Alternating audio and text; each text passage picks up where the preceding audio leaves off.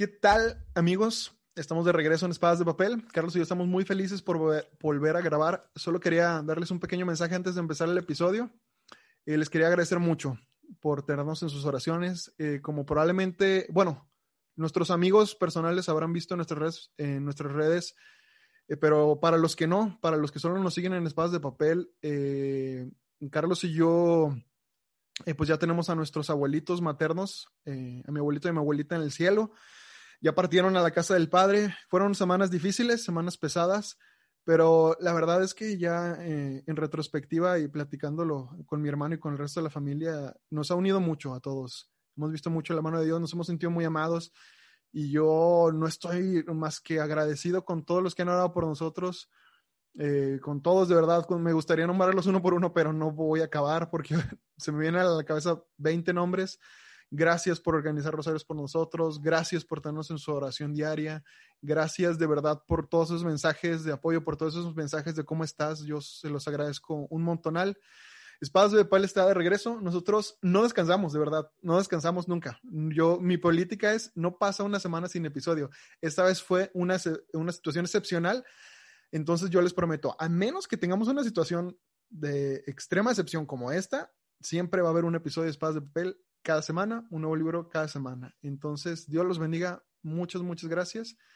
Y, mm, y les repito, síganos en nuestras eh, redes sociales, arroba Javier Cruz-7. Eh, yo tengo ahorita mis redes inhabilitadas, pero volveré en un par de meses. Eh, hermano. Arroba Carlos RZL. síganos en Espadas de Papel y en arroba Belén y Oren. Arroba Belén y Oren, se me olvidaba. les mandamos un abrazo a todos y pues vamos a darle. Este episodio va a estar bueno. Oye,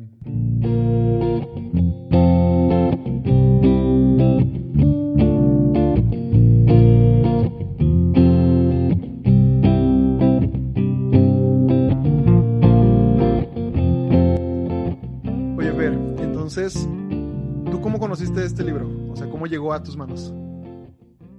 Mira, la verdad me habían hablado mucho de él, pero fue hasta que un amigo me lo regaló por mi cumpleaños que pues realmente entró a mi vida. Yo ya había leído a la autora este, en, la, universidad, eh, estudiando cosas de política y filosofía, pero la verdad es que después de leer este libro me encantó, me enganchó y me volví su fan. Ay, Dios mío, yo creo que todo lo que tiene que ver con el tema del holocausto a mí me mueve mucho, no solo el corazón, sino el interés. Hay tanto tanto, tanto de qué hablar, hay tanto que ver, tanto que analizar, tanto que pensar. Hace poquito veía una serie, no sé si la viste, la verdad ni siquiera sé si recomendarla. Es, buena, como serie es buena, está entretenida, cumple su función. Pero no sé si manda el mensaje correcto. Eh, se llama Hunters, salió en American, en American, en Amazon Prime Video. Y se trata de judíos, eh, más bien, se trata de, que en los ochentas, eh, la generación de judíos que lograron escapar a Estados Unidos, eh, la generación de sus hijos se dedica a cazar nazis que se escaparon, eh, que, sobrevivieron, que pusieron, pudieron salir libres y, y no, solo, no solo eso, no solo lograron sobrevivir el tercer Reich, sino están tratando de implementar un cuarto Reich. Entonces, son conspiraciones, está muy loca. Pero al final de cuentas, sentía que la idea de la serie era mucho venganza, mucho odio, mucho resentimiento sí mucho patriotismo por parte de los judíos, porque literal todos los protagonistas es un grupo de judíos que se dedica a cazar y a matar nazis. Eh, de hecho, salen personajes históricos reales, o sea, cazan nazis que de verdad sí escaparon y sí existieron. No sale Eichmann, a lo mejor y salen temporadas, no sé, estaría curioso. Eh, sale Simon, ¿cómo se apellida? Whistle, no puedo pronunciar los apellidos alemanes, pero este famoso cazador de nazis, pero era un cazador de nazis abogado, ¿no? O sea, usando los procesos totalmente legales.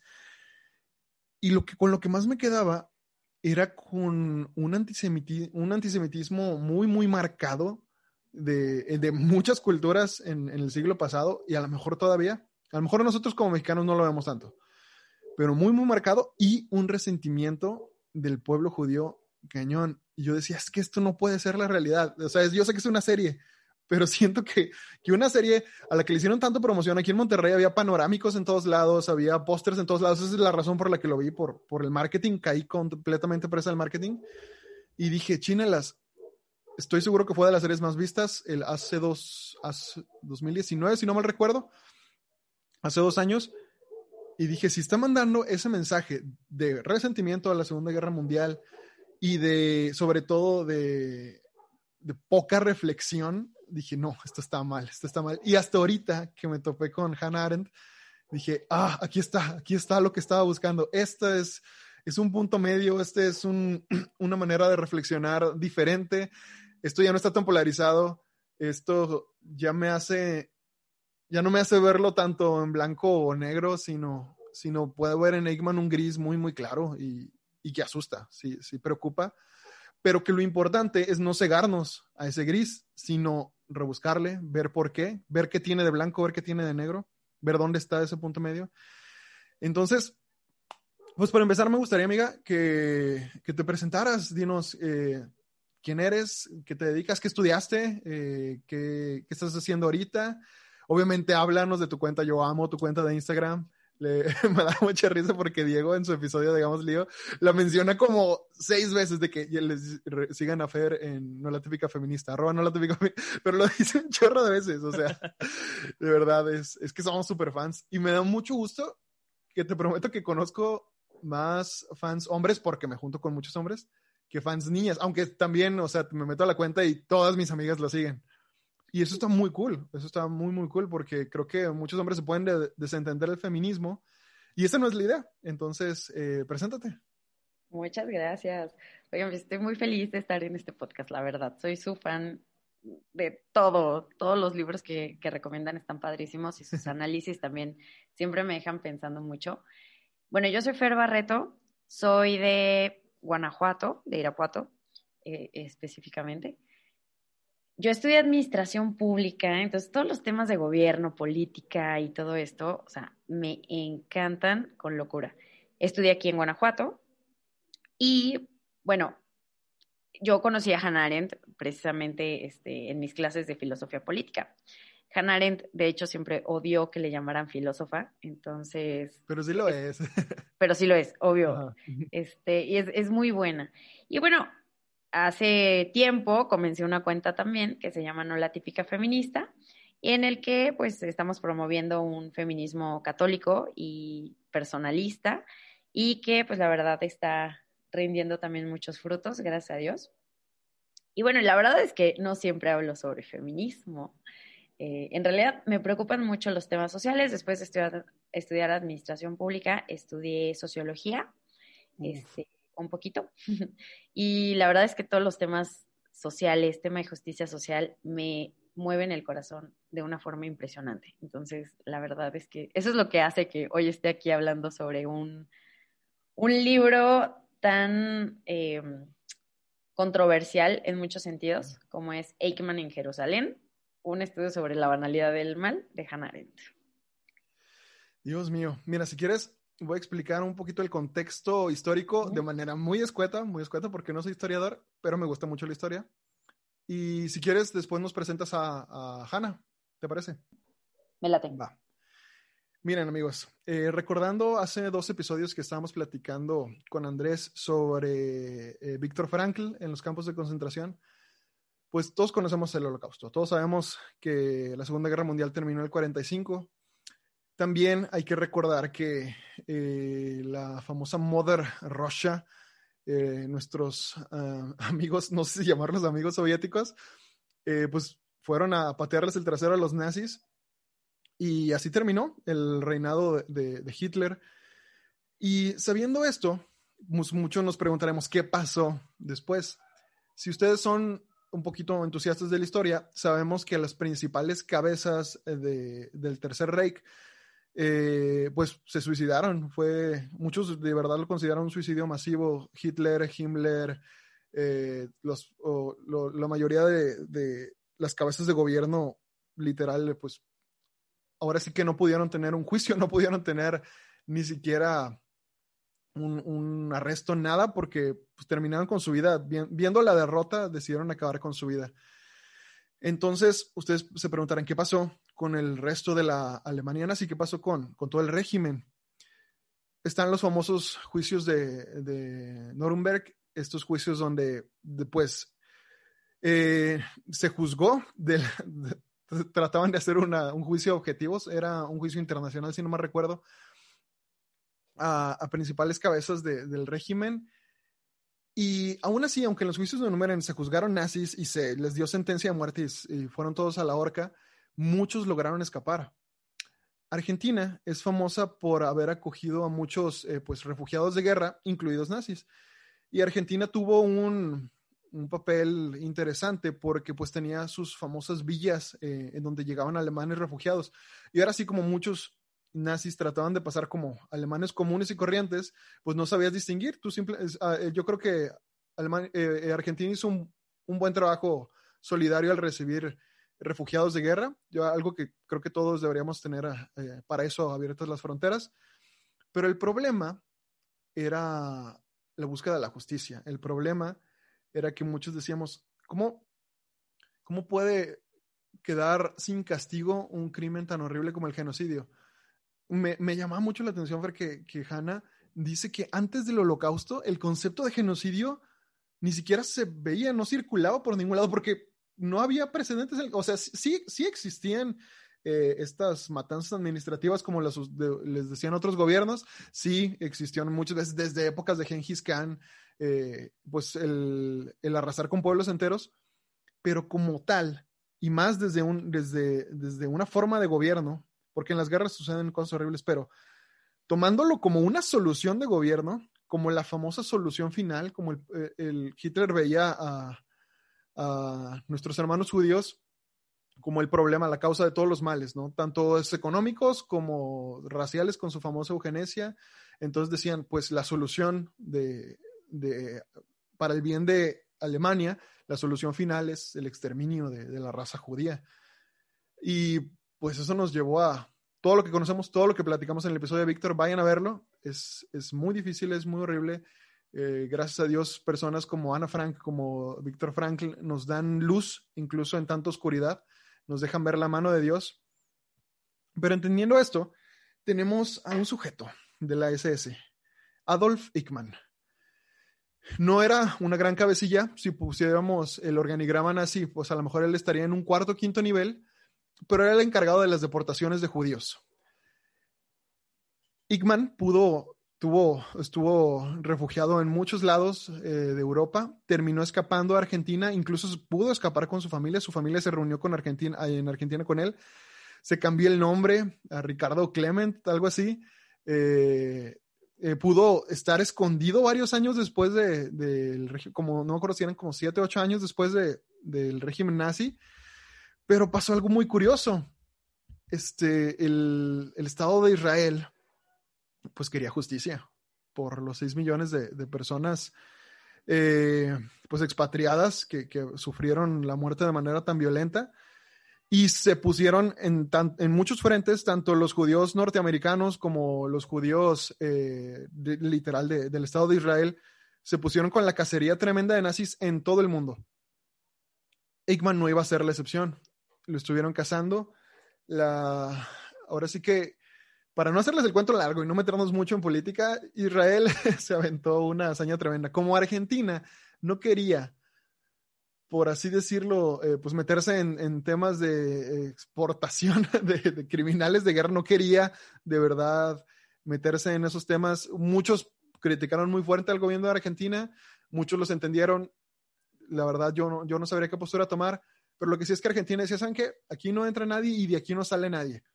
Israel dijo, oye, pues sabes qué, somos el Estado de Israel y de manera pues ilegal y rompiendo muchos tratados internacionales, se metieron a Argentina, fueron a cazar a Igman, lo estuvieron eh, buscando varias semanas, pudieron encontrarlo, lo secuestraron eh, y se lo llevaron para Jerusalén.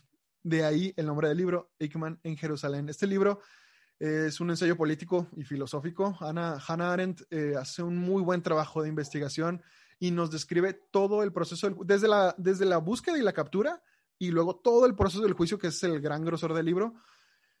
Y terminando con, oh, la verdad que buen tip me dice Fer, eh, porque empecé leyendo, como decías, el último capítulo y, y, y luego el epílogo y luego el postscriptum para entender el, el, el, ¿cómo se llama? El subtítulo del libro. el, eh, un ensayo sobre la banalidad del mal. Entonces, pues vamos a hablar sobre un nazi que fue juzgado por judíos en la ciudad judía por antonomasia, Jerusalén. De ahí viene el nombre, Ickman en Jerusalén. Eh, preséntanos a la autora. Tú eres una gran entusiasta de su trabajo y me estabas contando varios fun facts muy interesantes entre semana y yo me quedé de que, no manches, necesito leer más de esta mujer. Oye, qué buen resumen te aventaste porque no es nada fácil. Es un libro, pues bastante gordito, eh, de 400 y tantas páginas. Entonces, no, aparte el contexto histórico, o es súper complejo, ¿no? Eh, bueno, Hannah Arendt es de familia judía, una familia judía no religiosa, eh, de nacionalidad alemana, pero ella nunca renunció como este, a esta identidad judía, Y esto se me hace muy, muy, como muy interesante. Este, mm, ella estudió, y esto aquí va un primer fun fact, ella estudió con los grandes, este, con los grandes fenomenólogos de la época, Heidegger, Husserl, y aquí viene, bueno, es mi hipótesis, no sé si es un fun fact, pero bueno, los que sean fans de Edith Stein saben que Husserl fue su jefe y su profesor. Entonces, yo tengo esta hipótesis de que en algún momento Hannah Arendt y Edith Stein se toparon antes de que, este, pues, Edith se fuera eh, de religiosa. No lo sé, no tengo las pruebas, pero este me, hace ilusión pensar que sí. Cuadran, ¿no? Todo, todo literal, cuadran los tiempos, cuadran las ciudades, pues es lo más probable, de hecho. Claro, y además, bueno, Edith Stein era una de las grandes fenomenólogas del, de la época y seguramente pues era una referencia en el tema y seguro era así como, wow, ir a verla este, en alguna, bueno, nunca la dejaron dar clases, pero era asistente de investigación eh, de este gran grupo de fenomenólogos, ¿no? La verdad es que, bueno, Hannah Arendt va construyendo su propio camino como filósofa, después se va alejando porque va viendo que, sobre todo después de todo lo que pasa, tiene que huir a Nueva York, este, empieza a dar clases allá. Y, pues bueno, se vuelve una de las grandes teóricas a, a la gente que le gusta la política o estudia algo relacionado, si quieren leer en algún momento algo sobre los totalitarismos, si alguien de ustedes tiene curiosidad para leer sobre los totalitarismos, o sea, éntrenle a Hannah Arendt. Ella empezó a leer eh, el tema de, eh, como pues sí, de, por qué nacían estos regímenes totalitarios, que además, o sea, implantaban terror en la sociedad, eh, y empieza a analizar, ¿no? Las democracias, etcétera a ella precisamente la invitan para ser periodista en el juicio de Eichmann. Y se me hace interesante porque, no saben, le llovieron críticas después de que salió este libro en el 63, em, precisamente porque hace un análisis súper claro y súper objetivo. Y de hecho ella hace varias críticas hacia la comunidad judía y hace unas críticas muy duras a las cabezas judías de, la época. Entonces, pues eso se ve con muy malos ojos, ¿no? O sea, y ustedes imagínense, claro que es un contexto súper complicado, o sea, hay un dolor en el mundo impresionante, la moral está, bueno, por los suelos, de decir, bueno, como sociedad somos una porquería, ¿no? O sea, si somos capaces de meter a judíos en, un, en hornos o, este, ahogarlos en cámaras de gas, bueno, pues, o sea, por eso nace todo, todo este tema de la posmodernidad, etcétera, ¿no? Pero bueno, Hannah Arendt, este, mm, yo, bueno, algo que me hace ser su fan, la verdad, es que no se va por lo obvio y no se va tampoco por las posturas quizá más simplistas, ¿no? Que a veces tendemos, y más hoy en época de redes sociales, como los buenos, los malos. Y ella lo pudo haber hecho siendo judía. ¿no? Nunca renunció a esta identidad, les comento. Entonces, realmente sí pudo haber dicho, oigan, sí, Eichmann fue un monstruo, ¿no? Y al contrario, la verdad, en este análisis ustedes van a encontrar no solo una, o sea, bueno, una descripción de todo el sistema nazi, las burocracias y cómo funcionaban, este, la cuestión política alrededor, todo el contexto, incluso como geopolítico, que obvio hoy no vamos a hablar tanto de eso, pero es muy apasionante, o sea que había todo un sistema y todo un engranaje muy cañón, pues para completar esta misión este, que tenía el partido nazi. Em, y a mí, quizá lo que más, lo que más me impacta es que, bueno, Hannah Arendt nunca fue católica, de hecho fue una gran crítica de muchas situaciones que pasaban con la iglesia, reconocía las cosas que la iglesia había hecho bien, como por ejemplo la iglesia en, en Holanda, pues fue una de las que más se levantó en contra de lo que estaba pasando, eh, pero pues no así en otros lugares, ¿no? Entonces, algo que me gusta mucho, y aquí voy a citar otra vez a Edith Stein, es que yo creo que en esta búsqueda de la verdad, pues Hannah Arendt sí estaba como en esta búsqueda un poco más espiritual y Edith Stein lo dice, ¿no? Quien busca la verdad busca a Dios aunque no lo sepa. Y con esto quisiera ir introduciendo como por qué elegimos este libro para hablar en un podcast en donde se habla más como de libros espirituales. Y la verdad es que yo creo que la filosofía, la razón, el conocimiento, pues sí nos acerca a Dios en muchos sentidos.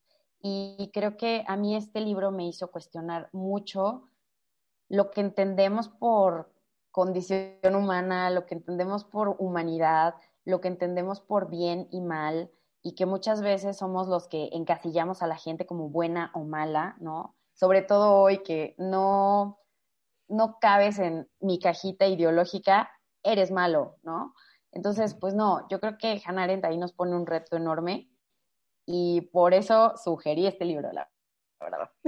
Y de verdad, mil gracias. Cuando lo sugeriste, yo jamás había escuchado de Ickman, jamás había escuchado el título, de volada lo googleé, dije, oh, Holocausto, ah, está perfecto, queda perfecto porque vamos a hablar de Frankl una o dos semanas antes, entonces sería bueno para continuar con el tema. Y dije, y dije oh, pues nunca, nunca he leído como tal un, un ensayo político, y menos si tiene una carga fuertísima filosófica.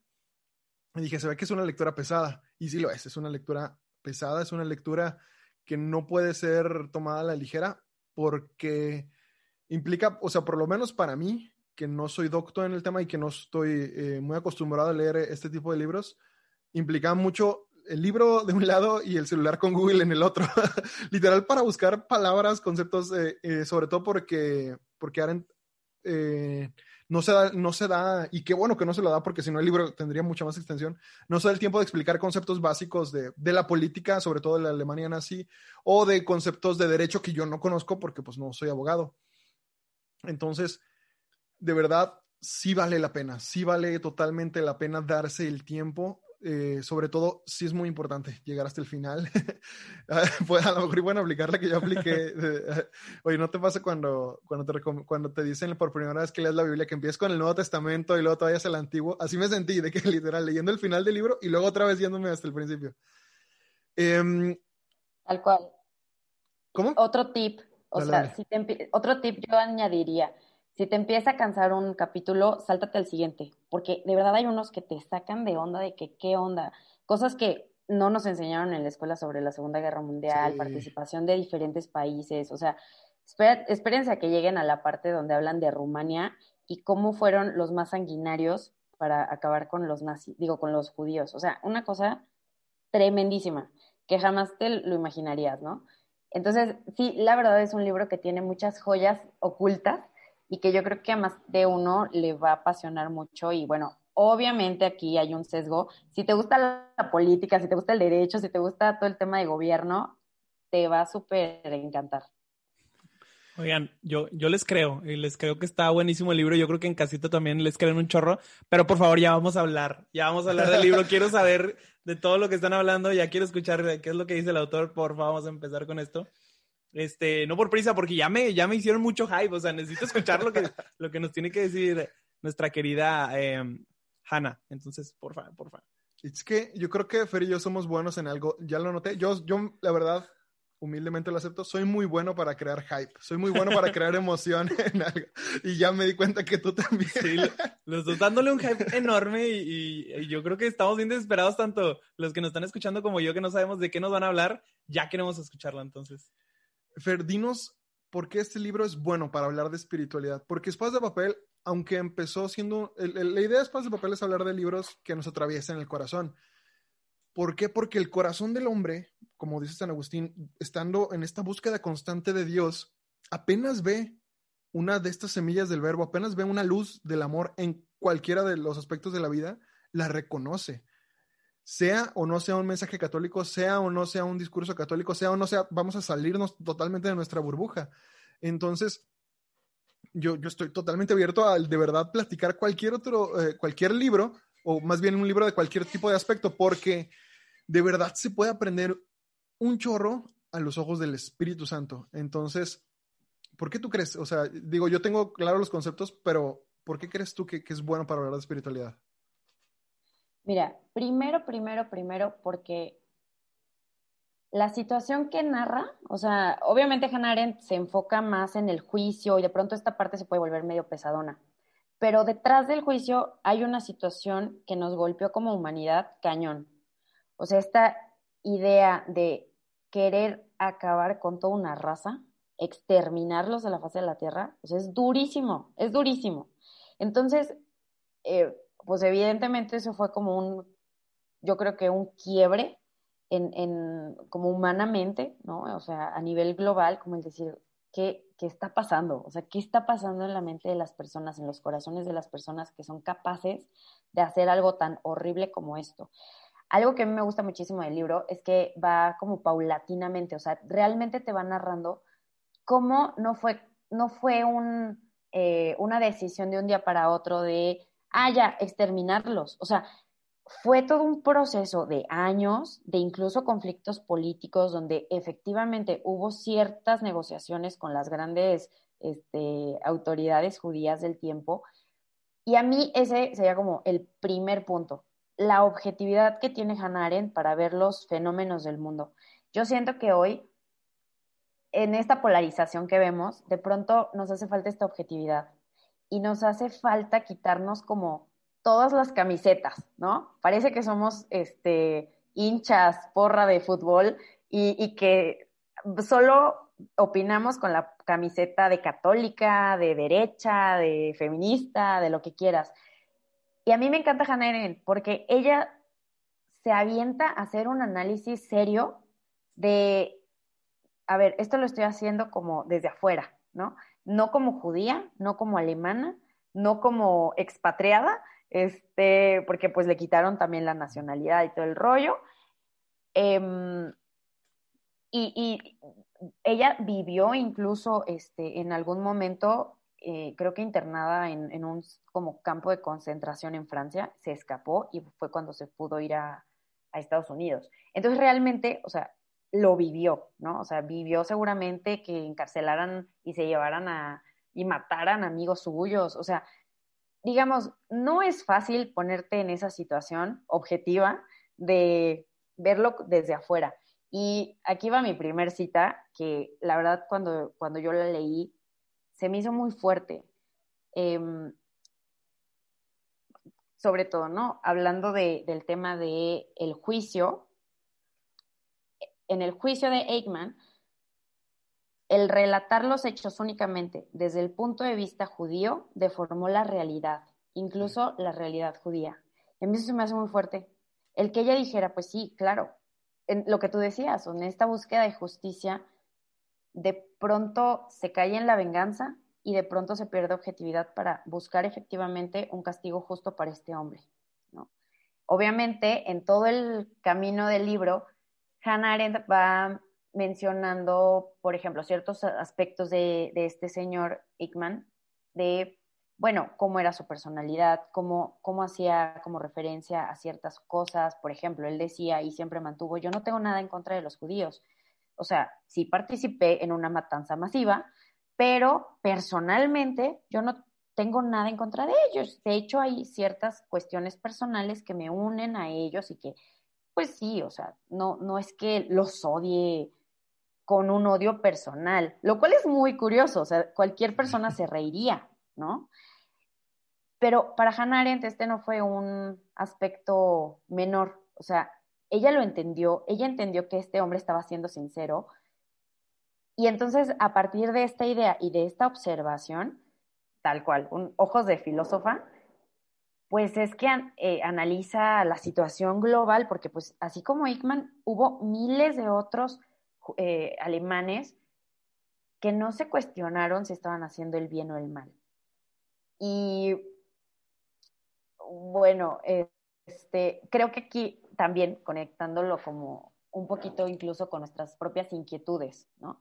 Creo que, y eh, por eso este libro también me llama mucho, creo que este libro nos pone así sobre la mesa un estudio de caso para analizar qué onda con el bien y el mal, ¿no? Muchos de nosotros de pronto, sobre todo los creyentes, estamos como en esta búsqueda de que por qué Dios permite el mal, este, por qué existe tanto, tanta maldad en el mundo, por qué una persona puede llegar a hacer tanto daño. Y creo que estas dudas están en el fondo de nuestros corazones. Y entonces por eso creo que este libro también puede ser un, buen saltito a, irle rascando, porque no es una pregunta fácil de, pues, de responder, ¿no? Sí, totalmente. Ay, tengo tantas cosas que decir en mi cabeza. A ver, Espíritu Santo, dame orden. Eh, primero que nada, yo creo que hablando de la objetividad de, de Hannah Arendt es increíble, pero de verdad increíble. Nunca he leído nada en mi vida, nada. Y he leído, para, para la carrera leí un montón de ensayos de psicología, he leído un montón de libros y siempre se ve clara la opinión del autor, aún por más objetivo que trata de ser. Tú ves, si lees entre líneas, ves que toma una postura y Hannah no. Es increíble. En algún momento hasta parece que defiende a Eggman y luego, de tres capítulos adelante, le habla de estúpido y de banal y de todo. Y de verdad es increíblemente porque también es increíble la crítica política que hace al presidente de Israel, al primer ministro, a los jueces. No se le va. No, no, no, no, no, de verdad no se le escapa ninguno. Entonces, ese es un punto que quiero rescatar porque la objetividad es algo que todos perdemos y, no, no solo voy a decir todos los católicos, cualquier ser humano en general, y es hiper necesaria para la búsqueda de la verdad me encantó la frase que citaste de, de, de Edith Stein. Yo creo firmemente que si alguien busca la verdad, eh, era Edith Stein, ¿verdad? Sí, sí era, sí. Eh, yo creo firmemente que si alguien busca la verdad, encuentra a Dios, tarde que temprano. Si busca sinceramente en su corazón la verdad, se topa con Dios, con nuestro Dios, con el Dios creador, con el Dios de Abraham, de Isaac y de Jacob. Y estoy tan, pero tan seguro de esto que yo creo que ese es el discurso que nosotros debemos promover al momento de hablar de cualquier tema. Sobre todo también, eh, y de hecho, pasando a, lo que decías de Eichmann, sobre cómo él se volvió un, un actor más de una burocracia nazi tremenda, que de hecho de eso hablamos un poquito más adelante, ahorita que hablabas de, la capacidad de Hanna de ver cómo funcionaban los regímenes totalitaristas, casi hasta el final, creo que en el postscriptum, cuando describe cómo Hitler fue tan listo para hacer una burocracia, entre comillas, perfecta en la Alemania nazi, al punto en que nazcan hombres como Eichmann, hombres que no se cuestionan, hombres que dicen, no, yo estoy haciendo esto, esto porque me ayuda a mi carrera, porque yo quiero subir puestos más arriba, y porque si tengo que deportar eh, judíos de un país a otro y yo no sé qué van a hacer en los campos de concentración, porque de verdad él no tuvo, o sea, no tuvo pie, él no disparó una pistola, él no soltó un latigazo, él no pisó un campo de concentración de verdad, él, él, fue puramente administrador. Él dijo, no, pues yo voy a hacer esto y, entiendes el concepto de banalidad de mal. Aquí quiero meter una cita que me gustó mucho. Dice Hannah, Igman había insistido invariablemente en que él solamente era culpable de ayudar y tolerar. La comisión de los delitos de los que se les acusaba y que nunca cometió un acto directamente encaminado a la consumación. Y eso es verdad. Aren dice más adelante que él jamás odió a los judíos y nunca deseó la muerte, lo que decías, jamás deseó la muerte de un ser humano. Su culpa provenía de la obediencia, una obediencia ciega que es una virtud un tanto alabada, y más por nosotros los católicos, para nosotros la obediencia hacia el santo, pero es que hay, hay, una, hay una obediencia santa y hay una obediencia diabólica y demoníaca en la que no buscas la reflexión, sino una obediencia ciega. Es, tremendo. Yo creo que... Pues, Perdón que te interrumpa aquí, nada más porque se me, se me vino eh, la, la, esta frase de Santa Teresa de, pues la, hasta la virtud en exceso es mala, Y aquí, bueno, se ve clarísimo. Oye, pero incluso en los, en los grupos juveniles siempre sale el que pregunta, siempre que dicen eso de que la obediencia hace el santo, siempre sale el que pregunta, ¿y si alguien me, y si un superior me pide que peque? Ah, pues obviamente ahí no le va a hacer caso. También aquí es lo mismo, ¿no? O sea, está bien la obediencia y claro, es una virtud, pero tú sabes que, lo que a lo que estás uh, prestándote no va a ser algo nada bueno. Entonces, yo creo que igual y, ahí ya no pierde todo el sentido de la obediencia, ¿no? De hecho, Hannah lo dice muy bien. habla de que en el tercer Reich eso estaba muy estipulado. O sea, decían la obediencia ciega a tu superior estaba, pero decía al menos que tu superior te pida cometer un crimen. Eso era parte, o sea, Hitler previó eso. Previó, a lo mejor Hitler se imaginó que a lo mejor un día yo quería tu puesto y se me ocurría por, en mi ambición de querer tu puesto matarte. Entonces, ordenar que otros te mataran. Entonces, como que, eh, de hecho, eso fue lo que hizo que, que Eichmann no pudiera usar este argumento de yo estaba obedeciendo órdenes, porque lo intentó usar, no aplicaba, porque la, la Alemania nazi te decía, si te piden que cometas un crimen, no lo hagas. El problema aquí es que todo el exterminio judío lo veían como una movida política, por eso le llamaban la solución final. Era tremendo, o sea, era, era tan pero tan, eran tan pero tan ciegos, eran tan pero tan, no sé, burocráticos políticos, que el tema, exclusivamente el tema de los judíos, entraba como movida política y no como crimen. Y por lo tanto ellos decían, ah, no, esto no es un crimen. Crimen sería que me pidieran, no sé, robar o, o que me pidieran que, quitara recursos de, de, la Alemania para mí. Pero, pero los judíos no, ellos no. Y, y de hecho, hace en, en, al principio del libro, explica todo el proceso para deshumanizar a la raza, empezando, para, em, empezando primero que nada quitándoles la patria.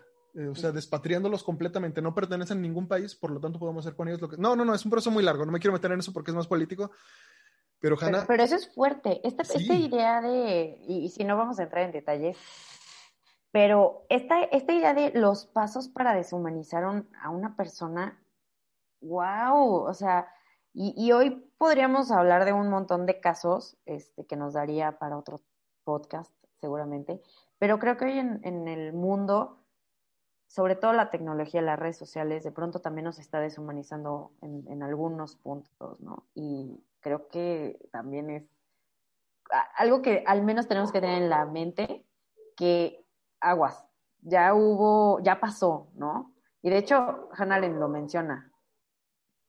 Espérate, porque están los perros aquí afuera de mi casa aparentemente. Este, Ok, va. ¿Quieres introducir el siguiente punto? ¿Quieres que sigamos en este tema de...? No, no, de hecho me gustaría introducir el siguiente punto, que es el subtítulo. Y de hecho lo voy a introducir con una cita, y si quieres tú le, sigues. Porque la cita, la cita te da pie para que desarrolles todo el concepto de banalidad del mal.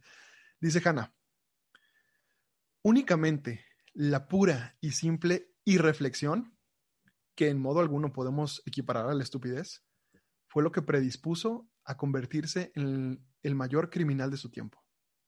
Y si bien esto merece ser clasificado como banalidad e incluso puede parecer cómico, y ni siquiera con la mejor voluntad cabe atribuir a Eichmann diabólica profundidad, también es cierto que tampoco podemos decir que sea algo normal o común.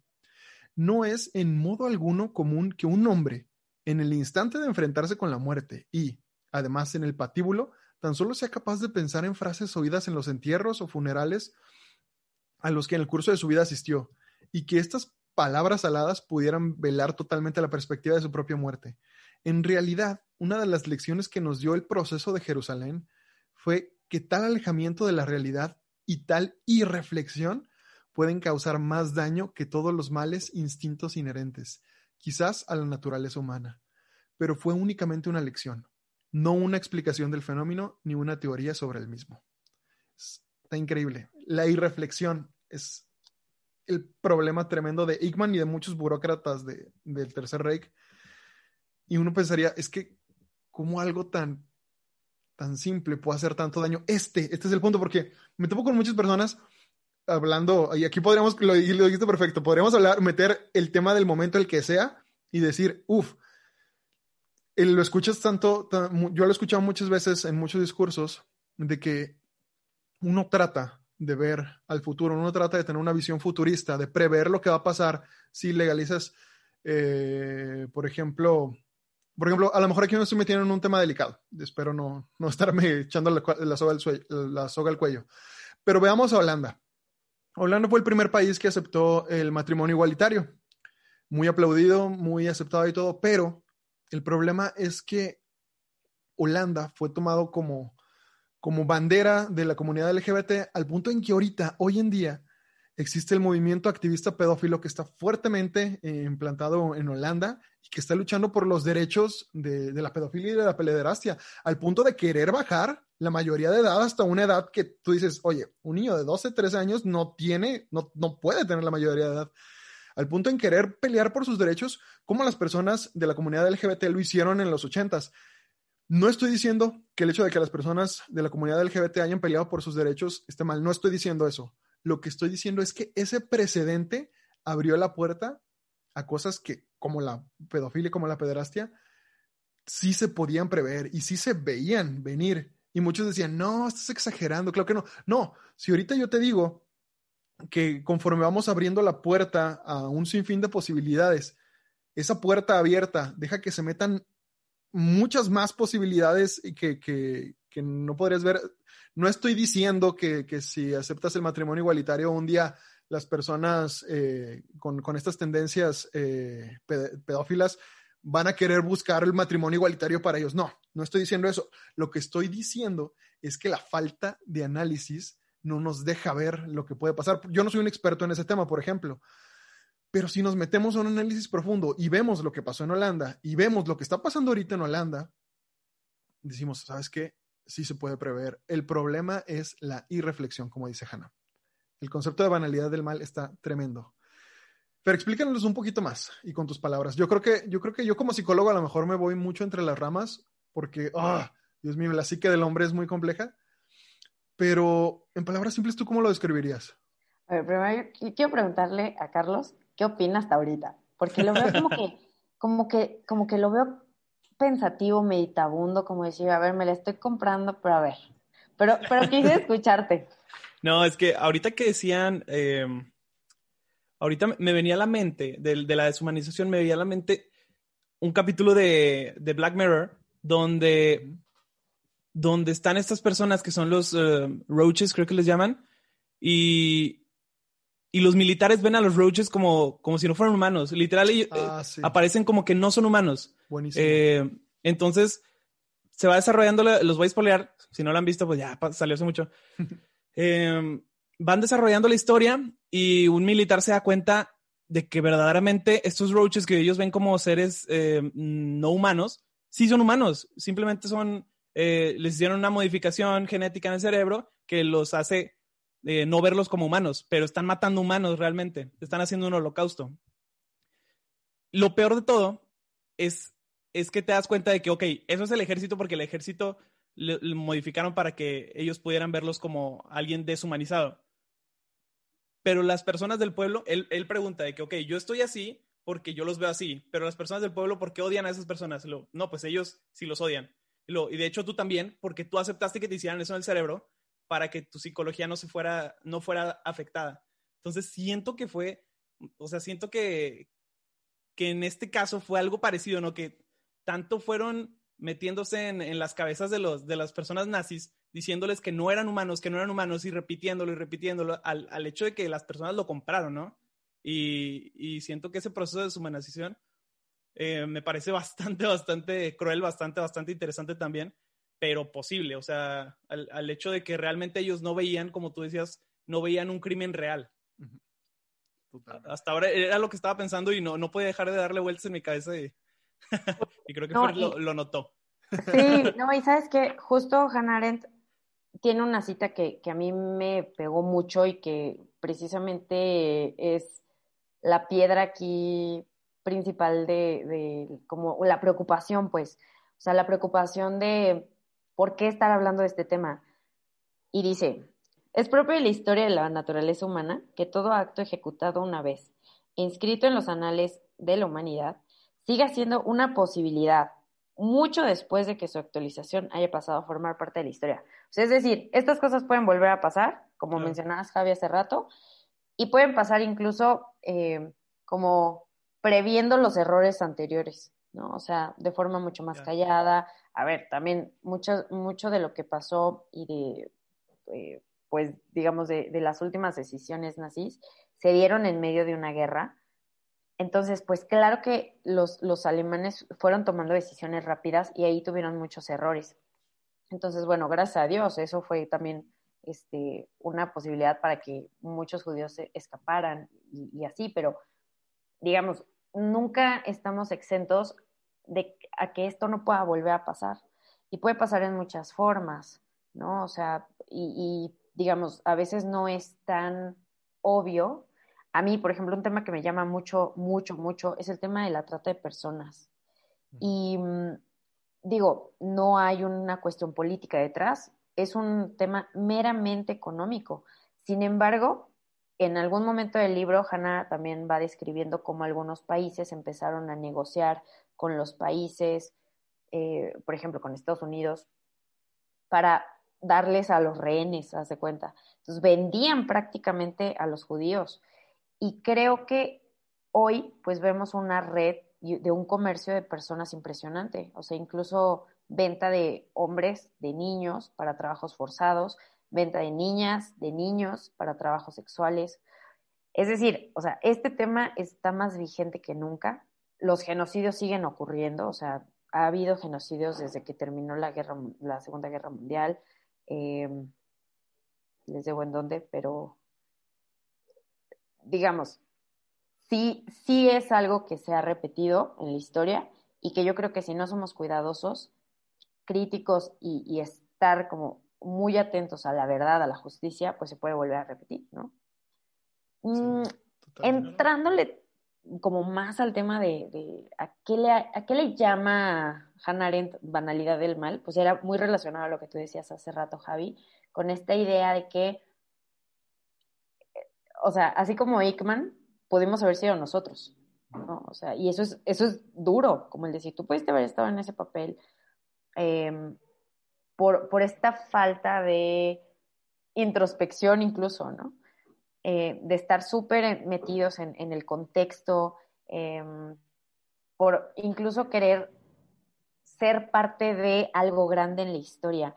Y mm, algo que dice Hannah Arendt y que es una de sus reflexiones yo creo que más duras también, a ver, bueno, todas sus reflexiones son muy duras y muy así, te avienta la piedra, es que ella dice, em, si, si no, ¿qué hubiera pasado si no hubieran ganado? O sea, ¿qué hubiera pasado? Digo, ella dice, ¿qué hubiera pasado si no hubiera perdido Alemania? ¿Hubiera habido este arrepentimiento? ¿No?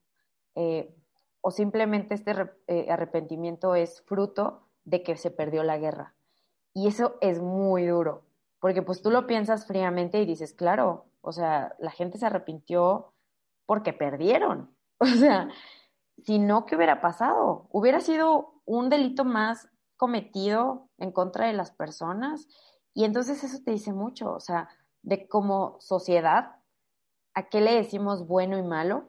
Pues está muchas veces unido a subjetividades, ¿no? Y, y como decías, o sea, al final el bien y el mal pues está unido a una verdad objetiva, inamovible. Y espérense que pase la moto. Em, y aquí viene el siguiente fun fact de Hannah Arendt. Su primer libro, que fue su tesis de doctorado, fue un ensayo, no, el concepto del amor en San Agustín. Entonces, bueno, es lo que les digo, o sea, se empiezan a ver estas semillas de tal cual.